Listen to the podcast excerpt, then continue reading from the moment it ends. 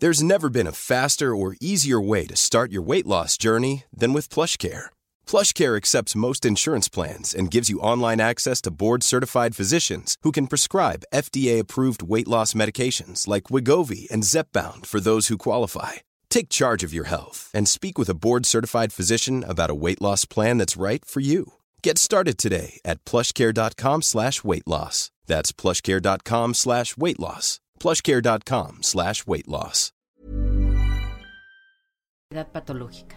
Claro, y por eso creo que es bien importante este planteamiento que nos hace Ruth de eh, englobar estos tres este, conceptos, ¿no? Ansiedad, angustia y estrés, que si bien van a tener una particularidad y que es importante tener en cuenta, los tres conceptos nos están hablando de una preparación de nuestro organismo y de nuestro aparato psíquico ante cambios en nuestro medio ambiente. Es decir, nos estamos preparando para enfrentar situaciones distintas, ¿no? Sí, y la ansiedad también puede venir de dentro y puede venir de fuera. Es decir, hay pensamientos, hay, hay emociones que tenemos que nos van a ir generando mayor ansiedad, pero también situaciones que vienen de afuera. Es decir, por todos lados. Entonces es, es un complejo importante, ¿no? La idea sería llegar a un equilibrio o sea, porque tenemos fuentes que nos generan ansiedad desde lo exterior y tenemos fuentes que nos generan ansiedad desde lo interior. Y la respuesta es una respuesta orgánica, es decir, nuestro cuerpo va a demostrarnos que estamos en una situación de ansiedad, como los síntomas que podríamos ir conociendo poco a poquito y podemos tener situaciones normales como quizá una sudoración en las manos, quizá distraernos un poco, dificultad en concentrarnos, pero regresamos a lo que estábamos haciendo, ¿no? O, vamos a llegar a un lugar y nos sentimos muy incómodos y entonces a lo mejor nos confundimos un poquito, pero esos serían como los ejercicios de la ansiedad y el estrés normal, ¿no? Esto interesante que plantean Pepe y Rocío es que hay un momento en cuando se levanta la ansiedad, que tiene que ver, claro que sí, con las emociones y los pensamientos y las reacciones somáticas, ¿sí? Pero hay un momento en donde si esto se levanta, podríamos entrar a una cosa que ya se genera un trastorno o un estado de ansiedad que podría evitar que lleguemos de forma adecuada al lugar donde queremos llegar. Claro, y es bien importante este, hacer una diferenciación entre lo normal y lo que ya podríamos denominar eh, un cuadro patológico, ¿no? Y creo que sería importante poner ejemplos como muy aterrizados para que de alguna manera nuestros escuchas nos pudieran este, entender. Por ejemplo, yo tengo un examen, tengo una entrevista de trabajo y el día previo a la entrevista estoy preocupado, estoy con un chorro de preguntas, de inquietudes, me remuevo en la cama, se me acelera el flujo cardíaco sin embargo, sé que es específicamente porque mañana tengo una entrevista o un examen importante. Por otro lado, tenemos también el tema de la angustia, que lo podríamos de una vez empezar a, este, deshebrar, y tendría que ver con tener un miedo, pero no saber precisamente a qué. En el caso de la ansiedad lo tenemos muy bien diferenciado, en el caso de la angustia tal vez no tanto. Pero cuando ya se convierte en algo patológico es cuando nosotros no podemos sustraernos, no podemos hacer una pausa y tratar de dominar estas emociones. Así es. Tenemos el teléfono en cabina porque nos interesan mucho sus llamadas. El teléfono es el 55 80 68 11 58. Lo repito, 55 80 68 11 58. Entonces, ¿la angustia es, es más grave que la ansiedad? No es que sea más grave, es que es más difusa. ¿No? O sea, cuando vamos a tratar de hacer la diferenciación entre cuando hablamos de la angustia y de la ansiedad, hay situaciones que pueden ser muy claras y otras que no son tan claras, que tienen que ver con cosas de la historia, sí, que yo ya eh, en estados mayores, por ejemplo, tenemos una ansiedad especial para personas de la tercera edad. ¿Pueden creer que las personas de la tercera edad también sufran de ansiedad?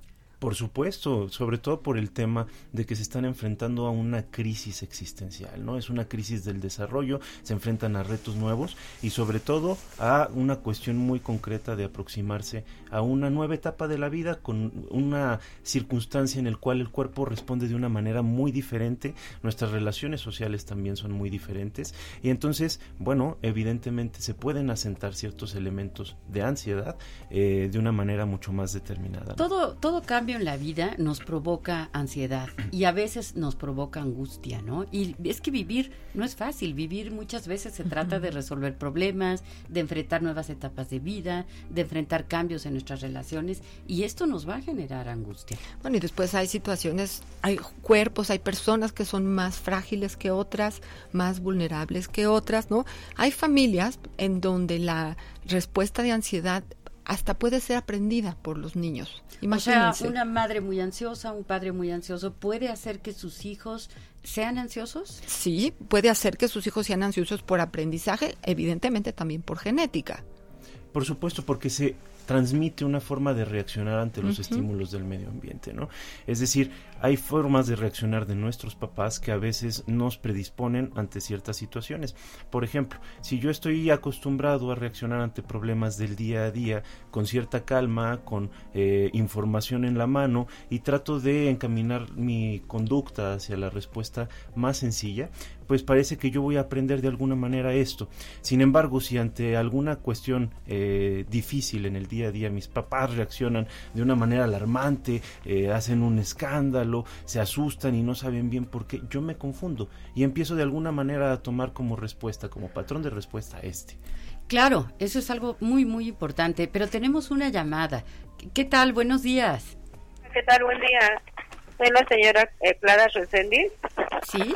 Nada más quiero preguntarles, en el mes de julio yo tuve este un, cuadro muy feo y quiero saber qué fue. Eh, me dolía mucho el cuello, lo sentía como cartón, quería estar durmiendo y quería no quería comer. Ya, eh, Clara, ¿qué edad tiene usted? 66 años. ¿Y pasó algo, eh, digamos, importante, alguna pérdida, algo así, un poco antes de esta situación? No, yo creo que era más bien una preocupación de pagar algo económico y eso me estaba, ahora sí que, preocupando bastante. Entonces empecé con esa, con ese dolor de cuello, empecé con dolor de cabeza, muy intenso, y luego el cuello y, este, y pues lo demás, dormir y no comer y Ok, de acuerdo. ¿Y, pues. a, qué, médico acudió, señora Clara? Al, este, al seguro. ¿Y qué le dijeron? Que tenía eh, depresión, ansiedad y estrés. Ok, ¿ya se siente mejor? Ya. ¿Y qué hizo? Cuéntenos. Pues nos, este, me recetaron antidepresivos y este para el dolor de cabeza y pues con eso ya me mejoré. Muy bien, bueno, pues esto nos da mucho gusto. Gracias por su llamada y vamos a seguir platicando sobre su tema. Sí, ok. okay porque Muchas gracias. A usted. Sí, eh, fíjense qué, interesante este caso que nos platica Clara. En realidad, eh, justo es el tema, ¿no? A veces nos enfrentamos a desafíos del día a día y resulta que estos desafíos los podemos resolver sin mayor problema, pero otras tantas, la problemática nos rebasa, ¿no?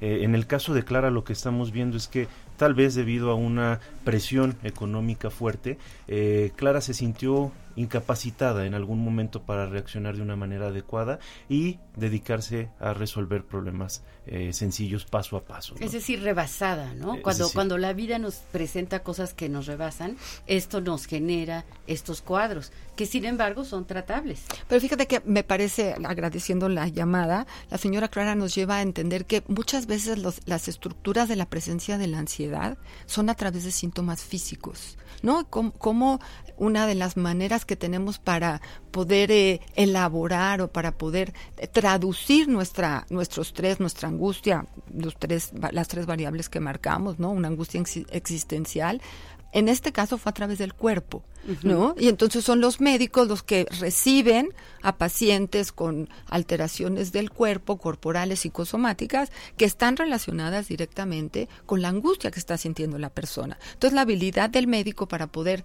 llevar a buen puerto estas circunstancias entender cómo la mente nos juega estas, eh, estos rompecabezas, ¿no? Claro, y lo importante en relación a la pregunta de Clara, eh, qué tengo, ¿no? ¿Qué, ¿Qué, es lo que me pasó?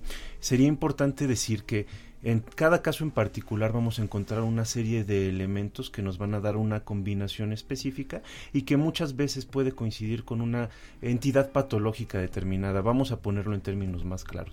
Ciertos elementos, eh, ciertos síntomas nos van a dar eh, una enfermedad o un padecimiento específico. En el caso de Clara lo que estamos viendo claramente es que tenemos todos los síntomas de un trastorno de ansiedad, ¿no? Ahora, va a haber distintos tipos de trastornos de ansiedad y eso sí es algo que tendríamos que abordar con mucho mayor información para darle una respuesta. Saben que creo que sería bien interesante también poder hablar. Este es un trastorno de ansiedad generalizado que se pudo ubicar en algo psicosomático y que fue como a largo plazo. Pero algo que está de moda ahora son los famosos ataques de pánico. Sí, la gente llega al hospital sí. pensando que se va a morir, ¿no? Pensando que está eh, gravemente enferma, eh, es decir, de modo físico y la situación es una cosa mental, ¿no? Es una cosa de ansiedad. Emocional, Pero tenemos una llamada. Buenos días. Sí, señorita, buenos días. Buenos días. Sí, mire, soy la señora Marta Gómez, este hablo de Texcoco. Sí. Mire, eh, yo tengo una persona con discapacidad y yo quisiera saber si ellos también, bueno, creo yo que también ellos tienen ansiedad. Ajá. ¿Cómo, cómo, cómo, manejarla en ellos? ¿Cómo descubrir que están ansiosos? Eh, ¿Qué tipo de discapacidad tiene la persona? Mm, yo tengo este un niño que tiene síndrome de Down. Ok, ok. Pues muchísimas gracias por su llamada. Vamos a, intentar darle la mejor respuesta posible. Bueno, le agradezco mucho. No, gracias por su llamada, señora Marta.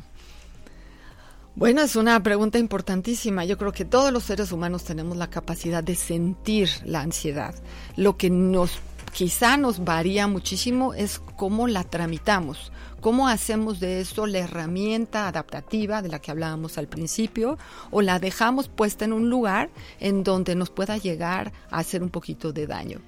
Es que hay personas que pueden expresar la ansiedad y hay personas que no están capacitadas o, habilitadas o no tienen la oportunidad de expresar la ansiedad. ¿De definirla, dices? De ponerle nombre, de ponerle palabras. Claro, pero esto tiene mucho que ver con una educación desde que somos pequeños, ¿no?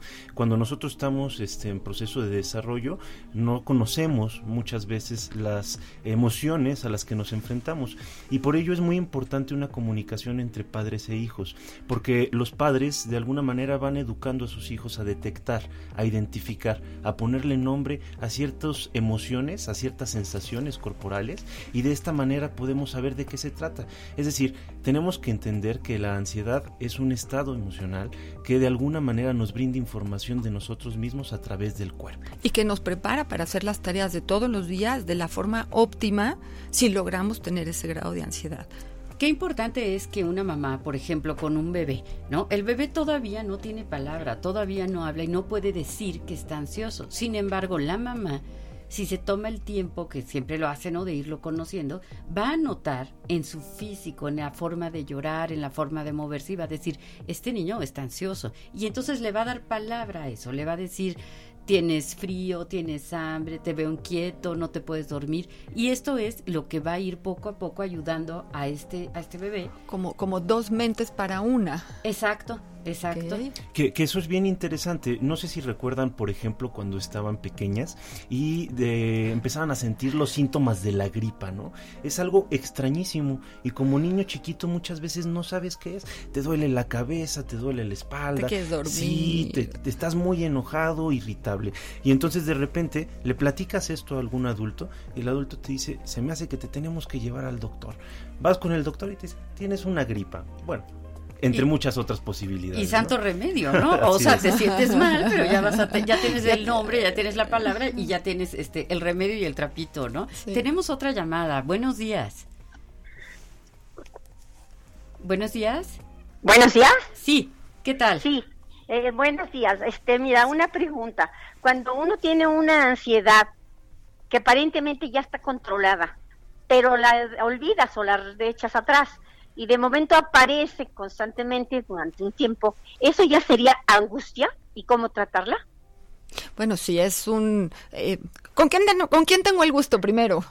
Este, María Guzmán. María Guzmán. María del Refugio Guzmán. Ok, María, gracias, por llamarnos. De nada, de nada. Eh, la ansiedad o la angustia, lo que estamos, o, el estrés, cualquiera de los tres que estamos manejando ahorita, sabiendo que son diferentes, pero que estamos poniendo en una misma cápsula, ¿sí? Son elementos naturales de todos los días. Hay cosas eh, que se nos quedan en la mente por ciertas circunstancias. Eso tiene un nombre, le llamamos estrés postraumático.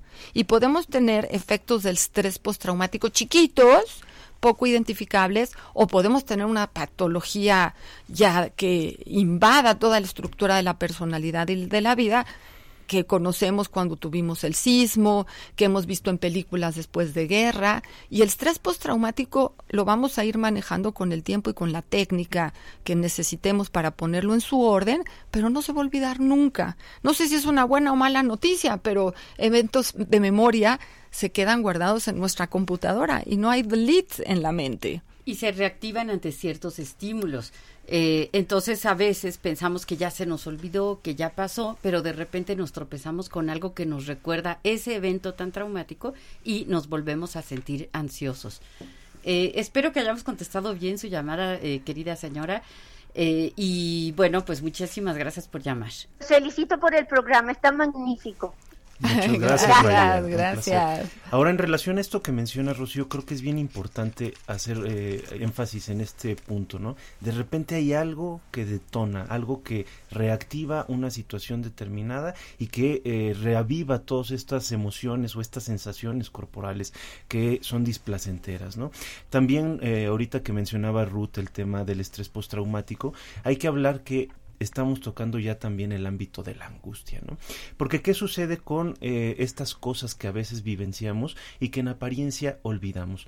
Bueno, yo creo que el olvido no existe y de hecho lo que descubre el eh, padre del psicoanálisis, Sigmund Freud, es que precisamente las cosas se acaban guardando en un almacén eh, de memoria que está siempre ahí, Tal vez no estemos conscientes de ello, pero está siempre presente. A esto lo denominó el inconsciente, ¿no? Y lo que sucede con estas vivencias es que se van al inconsciente y de ahí pueden ser reactivadas por cualquier cosa, ¿no?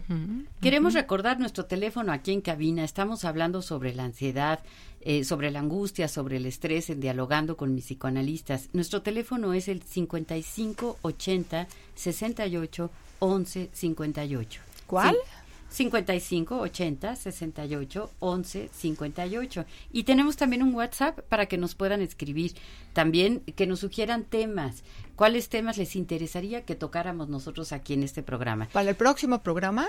Eh, para el próximo y los ah, próximos. nos pueden sugerir. Sugerencias. Sí, sí, sí. Eh, el, el, WhatsApp es el 55 30 10 27 52. 55 30 10 27 52. Por supuesto, eh, lo importante para nosotros es que este programa sea construido con ustedes. Entonces, eh, sugerencias de temas que ustedes crean importantes, que tengan dudas, vamos a estar encantados de escucharlos. Buenos días, tenemos otra llamada, qué gusto nos da. Buenos días. Bueno. Sí, buenos días. Hola, ¿qué tal? Buen día. Mi nombre es Gina Almazán. Eh, realizo la llamada de Texcoco Felicito ampliamente al programa, ya que es una excelente ventana al conocimiento. Me da tanto gusto saludar a la doctora Ruth. Tuve la oportunidad de conocerla en un evento donde nos visitó en CAEP Texcoco y realmente me llena de mucha emoción poder tener contacto con ustedes. Gracias, Gina. Encantado, Gina.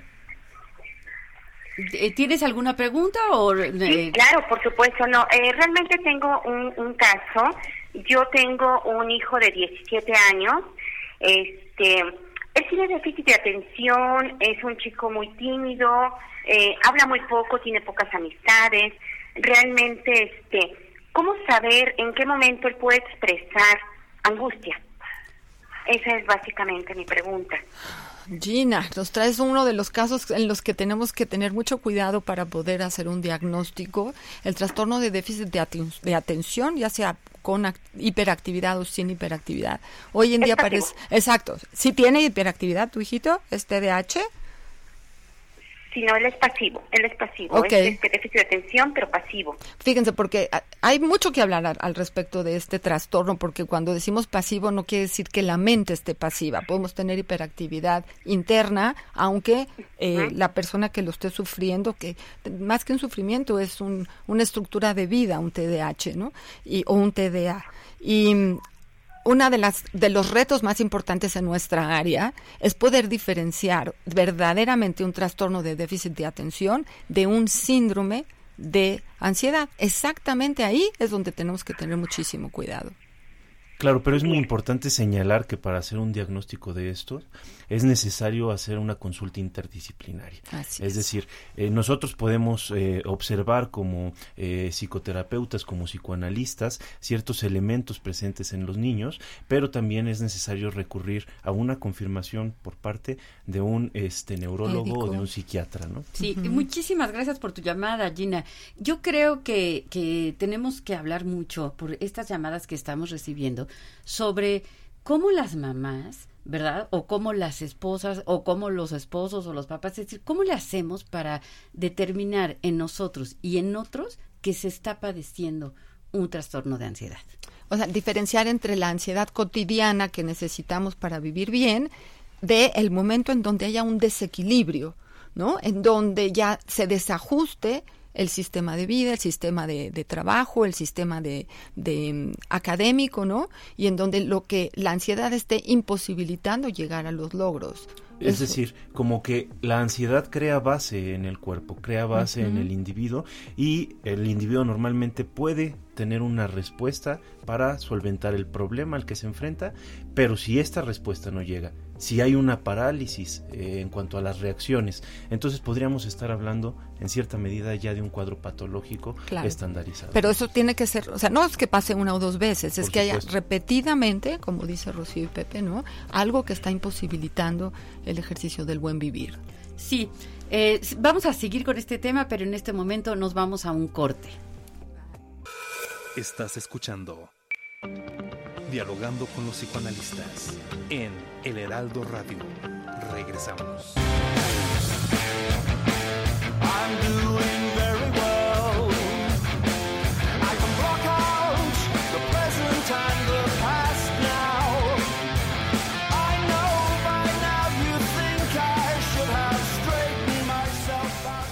Uf, qué canción, chicas. Es una canción del compositor y cantautor británico Morrissey y la canción se llama algo está exprimiendo mi cráneo. Es una canción que nos habla un poco de estos estados de ansiedad y de angustia. Fíjense que lo, que dice la, primera parte de la canción es interesantísimo. Dice, lo estoy haciendo muy bien y ahora puedo bloquear el presente y el pasado. Uf, ¿eh? Ojalá fuera tan fácil, ¿no? Sí, ¿verdad? Eh, pero sigamos con, ¿qué, podemos hacer para diferenciar si la ansiedad es patológica o si es normal? Ah, tenemos una llamada. Bienvenida, buenos días. Buenos días. Bueno. ¿Sí? Hola, muy buenas tardes. Hola. Mi nombre es Ricardo Ortiz. Este, yo tengo una pregunta. Eh, bueno, mi edad son 30, 41 eh, años. Tengo una, una pregunta. Tengo eventos de ansiedad cada vez que me baño. Cada vez que tengo contacto, por ejemplo, yo este, bañándome, me estoy echando el champú en la cabeza y en ese momento me va a dar un ataque de ansiedad donde yo mismo me tengo que controlar. Esto ya lo tengo desde hace como unos cinco años y la verdad no he recurrido a algún médico, algún psicólogo, alguna revisión. Quisiera saber si ustedes me pueden pues recomendar algo. Digo, realmente yo lo único que he hecho es tratarme de, en ese momento, tratarme de calmar, tratar de hacer ejercicios de respiración y una, una vez que pase ese evento en ese momento, pues ya no, no vuelvo a ocurrir, pero es recurrente. Cada vez que me baño, que tomo un baño, me ocurre muchas gracias por tu participación, Ricardo. Oye, eh, platícanos, entonces eh, son cinco años ya que tienes este, este problema. Eh, cuando te empiezas a, bañar, cuando empiezas a detectar esta sensación, ¿hay alguna idea que se te presente a la mente? Es, es muy, este, muy, muy firme, es, es obviamente sobre la muerte, ¿no? Sobre, sobre eh, el, el tener como, como presente qué estoy haciendo aquí, qué soy y que va a terminar en algún momento. Pero eso, es como, como, lo que pasa por mi cabeza en ese momento, ¿no? Es, eh, estoy vivo, eh, voy a llegar a cierta edad donde voy a desaparecer, ¿qué sigue? Es como ese miedo en ese momento a lo desconocido y es donde empieza, ¿no? O sea, con esos tres pensamientos es con lo que se empieza a detonar el ataque de ansiedad que me da. ¿Y cuánto tiempo te dura? Me dura aproximadamente dos minutos, pues pero son son dos minutos de, de, tensión, o sea, para describirlo un poco, es, estoy en la regadera y, y, pues estoy desquiciado, ¿no? O sea, tengo que recurrir a, dar golpes en, en la pared como para como para sacar ese momento de presión Ricardo, ¿y por qué no se te ha ocurrido ir a pedir ayuda? Porque esos dos minutos pueden ser sentidos como un poco más de dos minutos, ¿no? Sí, sí puede ser más, pero como te digo, pues la, la, verdad es, me ha resultado un poco, digo, en su momento, eh, desde hace cinco años practico un poco la meditación, no es tan recurrente, pero por lo menos con la meditación o, o, por lo menos con los ejercicios de respiración, noto que me puedo calmar y que me puedo controlar y bueno, pues ya no, o sea, al día de hoy pues puedo decir que por lo menos con eso veo que me controlo y que puedo seguir pues mi vida diaria, ¿no? Pero sí, sí, sí tengo como la duda y sí tengo como presente que pues sí necesito ayuda, pero no sé a, qué recurrir, si un psicólogo, si un psiquiatra, si, si es algo normal, si es algo por, por el pasado, ¿no? Por, por mis vivencias, es, eso, estoy confundido en eso. ¿Te pasó algo hace cinco años, Ricardo, aparte de empezar con esta expresión de tu cuerpo? Eh, no, no, no, no. Eh, en cuanto a la expresión, eh, marcado hace cinco años sí lo tengo. Tuve cáncer, eh, me operaron de, cáncer testicular, tuve, tuve radioterapias y, de ahí pues ya 10 diez, años de, de seguimiento y ya libre, ¿no? De, de esa enfermedad. No fue un episodio que me significara, podría decirlo, como algún aferramiento a la vida estaba preparado, pues si ya me tocaba morir en ese momento, estaba preparado, mentalizado, este, pero que yo recuerde hacia atrás, pues nada más he tenido la pérdida de un perro que me dolió mucho, ese perro este murió cuando yo tenía 12 años y hasta ahí, o sea, es, lo, lo que más pudo haberme marcado en la vida. Mm, mira, mm, te agradecemos mucho tu llamada. Vamos a seguir con, con el programa tratando de eh, enfocarnos en darte una respuesta. Eh, por una parte, eh, no, gracias a ti por llamar. por una parte, un evento como una enfermedad, un cáncer, pues genera muchísima ansiedad por mucho que uno se sienta que está preparado, la verdad es que nadie estamos preparados para una enfermedad de esta naturaleza. Claro, pero fíjate qué importante. Yo creo que esta llamada de Ricardo es eh, importantísima para el programa porque nos da una, un panorama de un problema importante que parece, eh, si no estamos eh, informados, parece irresoluble, ¿no? Es decir, parece que no tenemos por dónde entrarle.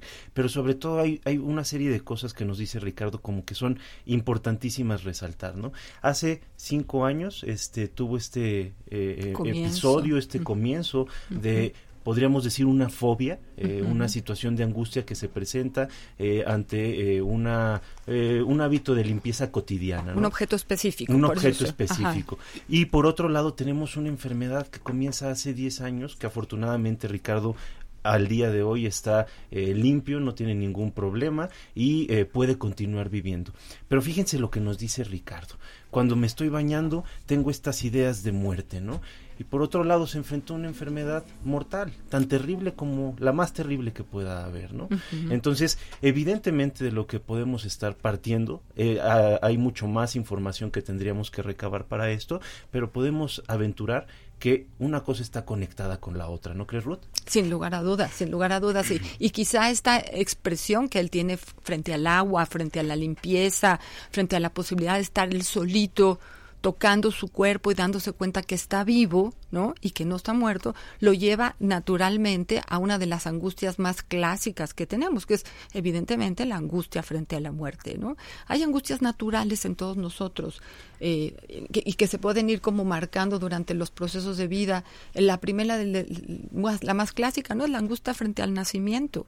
¿Sí? Después la angustia frente a la separación de la relación más importante que es con la mamá y así durante los procesos de vida la angustia eh, que se puede se puede generar con las diferentes circunstancias, por ejemplo, angustia frente a la comida, al mal manejo del sueño, la angustia frente a las personas. Hoy hay una serie muy larga eh, de listados que podríamos armar si habláramos de las, las angustias que vamos a tener todos de forma natural. Pero la angustia frente a una enfermedad terminal, bueno, yo creo que son palabras mayores. Yo quisiera casi felicitar a Ricardo por el buen manejo que ha tenido frente a esta circunstancia y le sugeriría, Ricardo, que le llames a algún psicoterapeuta y puedas trabajar estas huellas postraumáticas de lo que viviste para que puedas de alguna forma seguir seguir viviendo bien tenemos, sí, sí, sí, tenemos un WhatsApp de Ana Graciela López. Lo voy a leer para que le demos respuesta. Dice, mi hijo tiene con la ansiedad tres años, tiene 16, pensé que era reacción de la adolescencia, pero todo cada vez iba peor, hasta que quería suicidarse. Eso le preocupó mucho, pidió cita con el psiquiatra y lo diagnosticaron con ansiedad tiene tres meses tomando medicamentos y desde el primer día que lo tomó todo cambió, ya no está de malas, ya deja que lo toquen, ya acepta mejoras, vaya, va muy bien. Pero la pregunta de la mamá es, ¿se le va a crear adicción porque va a tener que tomar el tratamiento de por vida? Le asusta mucho que haya una adicción. Claro. Antes de dar respuesta a la pregunta de Graciela, me gustaría recordarles el teléfono en cabina, que es el 5580 68 1158. 5580 68 1158. Sí, eh, la pregunta de Graciela creo que es importantísima porque además en la adolescencia nos enfrentamos a un cuadro muy particular. Estamos eh, expuestos a una serie de retos, de desafíos que ponen a prueba todas nuestras capacidades y que efectivamente generan una ansiedad este, mucho más marcada que en otras etapas de la vida. Pero sí es muy importante eh, no permitir que un cuadro de ansiedad se acentúe, se, se establezca ya en, el individuo, ¿no? Y, y, qué bueno, la felicitamos de que fueron a buscar ayuda, ¿no? Y que el médico pudo de forma adecuada diagnosticar esta circunstancia con ansiedad y depresión y que le dieron su medicina. Por favor, que tome su medicina hasta que el médico se lo indique. Y quisiera nada más remarcar la diferencia entre una habituación de un medicamento, el médico le va a decir una cantidad exacta y correcta para que su cerebro funcione de forma adecuada durante el tiempo que lo necesita. A diferencia de una adicción, en una adicción el eh, uso es abuso del medicamento. Entonces, no hay por qué una, eh, una, una, persona que está medicada de forma correcta, con un psiquiatra que lo está cuidando y le está haciendo un seguimiento de su bienestar o de su malestar, ¿no? Tenga por qué desarrollar una adicción. Son como, eh, sí es cierto que puede ser una alternativa, pero recordemos claramente que eh, va a tomar la dosis adecuada por el tiempo que el, el médico se lo indique. No hay irse por la libre, no se trata de eso, se trata de que el chico regrese a su estado natural de adolescencia, donde hay este tipo de ansiedades naturales como parte del crecimiento. Así es, eh, Ana Gracela, no te asustes, no te asustes. No parece que esto de ninguna manera se vaya a convertir en una adicción, como te señala claramente Ruth. Eh, tenemos también otro en donde nos dice eh, Verónica, de 27 años, que está muy desanimada, que no le encuentra sentido a la vida, que le cuesta dialogar con las personas y creer a veces hasta en sí misma. También nos da las gracias y nos felicita por este espacio. El, sábado próximo vamos a tratar el tema de la depresión. Yes. Entonces, que está relacionado también con la ansiedad. Que, justamente lo que vemos en estas dos últimas preguntas eh, de Graciela y también de Verónica es que precisamente se está cruzando con un cuadro depresivo. Ahora es bien importante señalar que en cada caso particular va a haber una consideración particular. ¿No? Es decir, cada caso tiene una serie de elementos que lo hacen único y que no podemos generalizarlo. Pero lo que sí podemos decir respecto a estas preguntas es que, en primera instancia, el tratamiento médico obedece a restablecer un equilibrio o a suplir unas funciones orgánicas determinadas. Una vez que este equilibrio se eh, estabiliza, se, se logra o que de alguna manera reactivamos las funciones, el medicamento muchas veces puede quedar de lado, siempre y cuando este equilibrio ya se de una manera permanente. En el caso de la depresión, a veces tenemos incapacidad para producir sustancias y evidentemente va a haber veces en que tengamos que tomar el medicamento por siempre. Pero lo que es muy importante señalar es que este tipo de padecimientos es muy importante acompañarlo siempre de un proceso psicoterapéutico. Sí, va mucho mejor, va mucho mejor la psicoterapia junto con los medicamentos adecuados y los medicamentos junto con la psicoterapia. Vamos, va a ir muchísimo mejor. Es una fórmula que, funciona muy bien. Eh, a mí me gustaría decir esto, la, la ansiedad es a veces es definida como un exceso de futuro y la depresión como un exceso de pasado, ¿no? Entonces, en la ansiedad estamos todo el tiempo pensando qué va a pasar mañana, qué va a pasar después, cómo me ir después y en, y en la depresión estamos más hacia doliéndonos por lo que por lo que nos pasó antes. O sea, tenemos un trastorno del tiempo, dices tú, Rocío. Pues de cierto modo sí, tiene que ver con eso, con estar en el presente, con saber cómo manejar lo que estoy viviendo ahorita y no con las fantasías y con las ideas que no, de cosas que tal vez no han ocurrido o no están ocurriendo o no van a ocurrir. Y de pedir ayuda a tiempo. Claro, sí, pedir ayuda a tiempo. Cuando vemos que algo no está funcionando ya por muchos días bien, no tenemos que resolver solitos las cosas. No siempre sabemos qué está pasando, pero sabemos que un tercero nos puede ayudar a pensar juntos, ¿no? Claro, por supuesto. Y fíjate que ahorita esto que están mencionando, eh, me encantó esta frase de, de, Rocío, me hizo pensar en una frase de un escritor este, estadounidense que se llama John Verdon y dice, la acción es el mejor antídoto para la ansiedad y la información es el único remedio para combatir la incertidumbre, ¿no? Excelente. Es que tiene que ver con esto de, por ejemplo, cuando preocúpate, no, mejor ocúpate. Y cuando te ocupas, esa preocupación que tienes empieza a disminuir. Vamos a repetir el teléfono en cabina porque queremos que nos llamen. Es el 5580 68 11 58 y nuestro WhatsApp 5530 10 27 52. Estaba revisando cosas en relación con nuestro tema y siempre me gusta ir a aspectos que tienen que ver con el cine, ¿no? Entonces, bueno, escuchemos esta próxima pregunta y después nos vamos un poquito al cine. Claro, bienvenido, buenos días. Sí, buenos días. Eh, mire, soy la señora Gloria Lozano.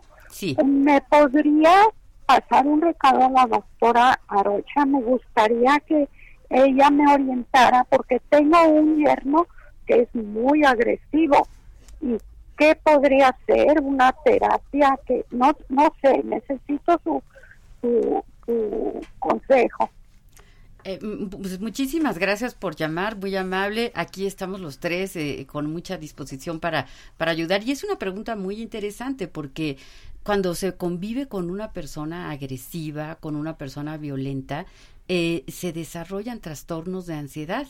Entonces es muy importante atenderse, pero claro, ¿cómo le vamos a decir al yerno? el yerno, imagínate que, hay que cuidar. qué hacemos con eso? Pero, pero es bien importante, fíjate, este tema que estás mencionando, Rocío, porque a veces el contexto en el que estamos, en vez de ayudar, incrementa el problema, es decir, lo agrava más.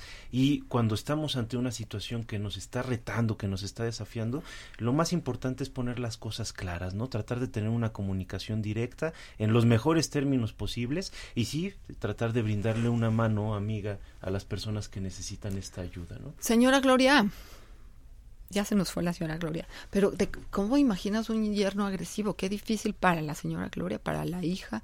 Claro, qué, para los amable que nos llamó, pero este, desde luego qué difícil, ¿no? Cuando estamos viendo que un pariente nuestro, que una persona que queremos, está conviviendo con alguien agresivo y que tal vez está desarrollando precisamente algún trastorno de ansiedad. ¿Qué tal una fobia? Pensar en una contrafobia, ¿no? A veces la agresión nos sirve como un mecanismo de defensa contra lo que nosotros mismos tenemos miedo y entonces en vez de que me agredan yo agredo y después se convierte en una característica, ¿no? Pero qué fuerte, porque además es un varón ¿no? Y no sabemos el tamaño del varón, me lo imagino grandotote, ¿no? Sí, qué miedo. fíjate que ahorita que mencionaste esto, eh, hiciste uso de un concepto que tal vez no todos puedan entender. Me gustaría ver si lo pudiéramos explicar para que nuestra audiencia lo comprenda. ¿La fobia y la contrafobia? Los mecanismos de defensa. Es algo que utilizamos cotidianamente, ¿no? Pero muy pocas veces sabemos qué son. Sí, eh, a mí me gusta un poco hacer la comparación con el cuerpo, ¿no? Cuando hay un virus, cuando hay una bacteria, nuestras defensas se ponen eh, en orden, ¿no? Para eh, evitar este peligro que estamos viviendo. Y es algo automático. Entonces ocurre una cosa similar en el aparato psíquico. Cuando hay un peligro, cuando se, se detecta, se percibe una amenaza, ya sea del exterior o del interior, se levantan estos mecanismos de defensa y son de modo inconsciente. Es decir, nos preparamos para enfrentar nuestra realidad con lo que se venga. Y hay algunos mecanismos de defensa que van a ser súper útiles, van a ser como muy amigables y va a haber otros que van a ser un poco más disruptivos, van a generar un poco de daño cuando generan un beneficio. Es decir, que al mismo tiempo que nos protegen, también nos pueden llegar a lastimar o minar ciertas áreas de nuestra vida. Y lo que genera que se activen los mecanismos de defensa psíquicos, evidentemente, son la angustia, el estrés, ¿no? El miedo, esas, esos afectos infantiles que nos salen de repente, que no sabemos qué hacer con ellos y nos ponen en una situación de mucha dificultad frente a nosotros mismos y después frente a los demás. Pepe, ¿por qué no nos das un ejemplo de un mecanismo de defensa que sea amigable y de otro que sea disruptivo? Claro, fíjate que yo siempre he pensado en uno como amigable por excelencia y de hecho va casi de la mano de la palabra amigable, es el humor. Muchas veces me ha tocado en consulta que tengo pacientes que me están hablando de cosas bien dolorosas, no solo con mis pacientes, con mi familia también, y de repente ante la situación más, más, más eh, fuerte, más tensionante, más desesperante, se suelta una carcajada, se ríen de esto, tratan de hacer bromas al respecto y entonces lo que estamos viendo ahí es que estas personas utilizan la risa como una defensa, descargan una energía, descargan un poco de tensión y esto hace más tolerable hablar de esto que nos duele. Aquí quiero decir que eh, el sentido del humor es el sentido de la proporción. Este es un proverbio del budismo zen. Y sí, cuando nos reímos de algo es que ya lo acomodamos, ¿no? Como que ya le dimos el tamaño que tiene y ya deja de ser tan grave. Bueno, y yo pensando en los mecanismos de defensa, los más naturales, los que tenemos todo el día, ¿qué hacemos cuando estamos ansiosos y nerviosos? ¿Qué es lo primero que hacemos? Vamos a buscar una galleta, vamos a buscar una comida, vamos a un tequila, ¿sí? O sea, el, los aspectos de la alimentación como una conducta que creemos que nos va a ayudar a manejar las angustias primarias. Que creemos que nos van a ayudar a fortalecernos. Y asimismo, volviendo a la pregunta, hay otros mecanismos de defensa que no son eh, tan, tan buenos, ¿no? Tan bonachones como lo podría ser el humor. Por ejemplo, la negación. Tendríamos un mecanismo de defensa muy fuerte, un mecanismo de defensa muy patológico que nos lleva a eliminar cosas de la realidad porque no las podemos tolerar. Es que las personas pensamos que si no hablamos de eso va a desaparecer. Como, como si fuéramos avestruces, metemos la cabezota y no queremos ver. Exacto, no, no, no, quiero verlo. Y si ya, si no hablo de eso, no vuelvo a tocar el problema y entonces va a desaparecer. Pero el problema es que no desaparece, sino que se hace más grande. Claro. Pero eh, si vamos al manejo de la angustia, ¿no? Otra vez regresando a nuestro tema, a veces tener un poquito no tan presente las cuestiones que nos ponen nerviosos tampoco es tan malo, ¿sí, Pepe? Yo creo que hay, un espacio para todo, pero hay, precisamente eso, hay que darle un espacio a todo lo que es humano, ¿no? Eh, yo creo que si nosotros eh, estamos siempre enfocados en lo problemático, siempre en el dolor, nos desquiciamos, nos volvemos locos, la vida pierde un sentido. Y muchas veces lo que pasa es que precisamente por esta incapacidad de darle la vuelta a la página nos quedamos atorados, fijados en un momento, pero que ese momento además es muy doloroso, muy angustiante, ¿no? Y se convierte en un tiempo como el de los griegos, ¿no? El kairos, ¿no? Que, que es distinto del cronos, que es el tiempo natural que está pasando, se convierte en un tiempo vivido como nos decía Ricardo, por ejemplo, en la llamada, o como puede ser un minuto sentado en una silla de un dentista, ¿no? Eh, que se convierte en horas. Cuando nos estamos enfocando en lo negativo, se hace más pesado, más largo el tiempo. Bueno, entonces podemos como ir cerrando el programa si quieren, ¿no? Y podemos hablar de que retomar los asuntos de la angustia y del estrés como una parte adaptativa, sana, correcta, necesaria, porque también alguien que está todo el día en la cama y le falta estrés, pues tampoco está en el nivel de adaptación que se requiere para su bienestar y que el exceso de angustia o de estrés nos puede llevar a situaciones de crisis y de desequilibrio interno que no nos permiten llevar a cabo un día saludable. Claro, porque a final de cuentas nuestro organismo, nuestro aparato psíquico está capacitado para eh, asimilar eh, ciertos estímulos, ¿no? Pero llega un momento en que si son tan intensos colapsa y entonces nosotros debemos de siempre estar al pendiente de una forma adecuada de canalizar estas sensaciones y emociones. Regresando un poquito al tema de Ricardo, al tema también de Graciela, eh, podemos ver que hay una exteriorización de esta eh, tensión interna, ¿no? Por ejemplo, Ricardo nos hablaba de golpes a la pared, este aquí también nos hablan de cierta agresividad. Entonces, es mejor tener una salida por medio del discurso, por medio del habla y también con una ayuda médica adecuada. Y psicoterapéutica también, ¿verdad? sí, tenemos aquí a, un WhatsApp de Ernesto, rapidísimo, ¿no? Dice, tiene 30 años, le cuesta muchísimo estabilizarse en todos los aspectos de la vida, lo diagnosticaron con ansiedad y un problema en la parte prefrontal de acuerdo a un estudio que se llama polisomnografía. Eh, tiene una receta de Ritalin y quiere eh, que comentemos un poco y el punto de vista que tenemos. Y pues eh, también nos dice que si le dejamos claro la diferencia entre terapeuta psicoanalítica, conductual y psiquiátrica. Así que, a ver, otra vez, entre conductual, psiquiátrica y, psicoanalítica. Sí, eh, primero con respecto al diagnóstico y al medicamento, pues eh, desde luego eh, seguramente está en buenas manos, muy adecuado, entonces qué bueno que está, que está siendo atendido. Bueno, gracias. Primero, gracias por la llamada y qué bueno que fuiste a buscar ayuda cuando lo necesitabas y que el diagnóstico sea el acertado, pues te da la seguridad de que cada día podrás lograr este equilibrio interno que esté evidenciado en una circunstancia médica, ¿no? Entonces, no dejas de tomar tu medicamento. El psiquiatra se va a encargar de la parte orgánica, el psicoterapeuta psicoanalítico te va a ayudar a pensar a mucha más profundidad que lo que sería un terapeuta conductual. Pero sí, las dos áreas tienen que estar atendidas. Es exactamente dos caras de una misma moneda, ¿no? Este, tenemos que despedirnos. Lamentablemente se nos acaba el tiempo. no me quiero ir. Yo tampoco, pero tenemos que hacerlo. Somos Rocío Arocha, Ruth Axelrod y José Estrada. Estamos dialogando con mi psicoanalista. Los esperamos con el tema de depresión el próximo sábado a las 11 de la mañana. Gracias por ayudarnos a construir este programa. Gracias a ustedes también, Rocío y Pepe. Por hoy, guarda el diván pero te esperamos la próxima semana para que juntos abramos nuestros oídos en Dialogando con los psicoanalistas.